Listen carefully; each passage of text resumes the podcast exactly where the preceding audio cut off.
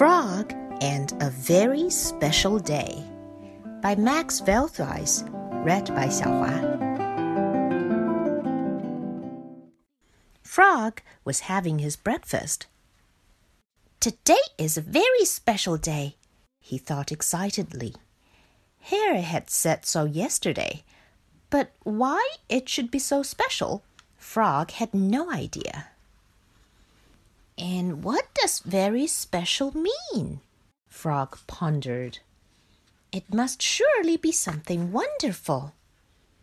He went outside and saw that the sun was shining brightly. There wasn't a cloud in the sky, and it was lovely and warm. But that was nothing special. Yesterday had been the same, and the day before yesterday, and the day before that he decided to go and ask Duck. Duck, what kind of day is today? Let me see, said Duck. Today is Friday. No, wait, it's Wednesday, perhaps, or maybe Tuesday. Is there anything special about it? asked Frog. Not at all, replied Duck. It's just today. Stupid Duck, thought Frog. She's in the muddle. She doesn't know anything at all. Perhaps Pig would know more about it. Pig always knew about everything. Pig, what kind of special day is it today? asked Frog. It's wash day, replied Pig. I have to wash the bed linen and all my clothes. Shall I wash your swimming trunks too? No, thank you, said Frog. But, Pig, is there anything, well, special about today? Not that I know of, said Pig. Frog went back outside, grumbling to himself.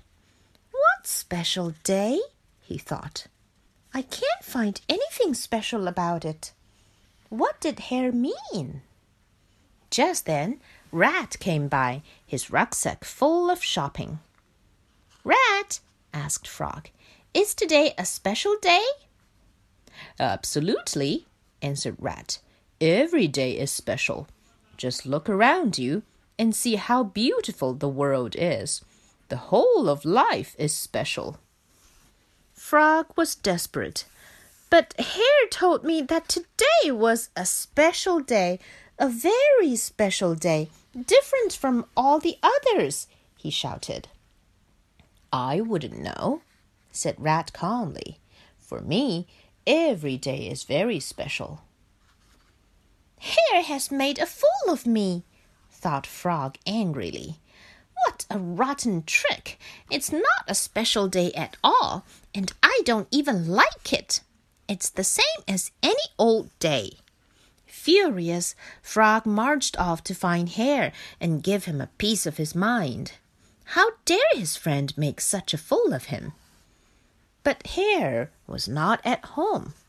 Instead, there was a note on the door. It said something about a party. Frog couldn't read it very well.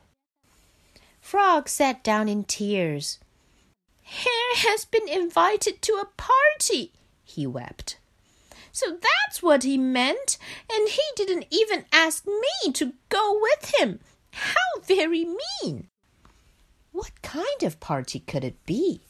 Surely one with lots of cake and lemonade and flags everywhere.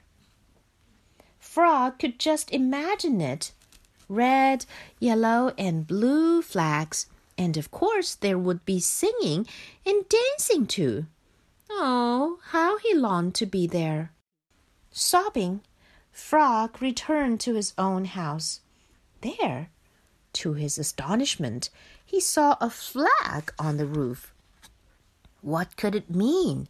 Had someone been in his house? Perhaps it was a burglar. When Frog opened the door, he couldn't believe his eyes. The room was decorated with flags and flowers.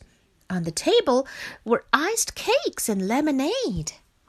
And there were his friends Duck and pig and rat and hare, and they were all singing, Happy birthday to you. Happy birthday to you. Frog looked above him. There were flags everywhere red, yellow, blue, and green, all colors. It was exactly as he had imagined it would be. Congratulations on your birthday, Frog, said Hare warmly. My birthday? asked Frog in surprise. I forgot all about it. But we didn't, said Hare. And then how they celebrated! They sang and they danced and feasted on cakes and lemonade. Rat played, for he's a jolly good fellow, on his violin, and the party went on late into the evening. At last, when everyone had gone home, Frog went happily to bed. I shall never forget today, he thought. Hare was right. It was a very, very special day.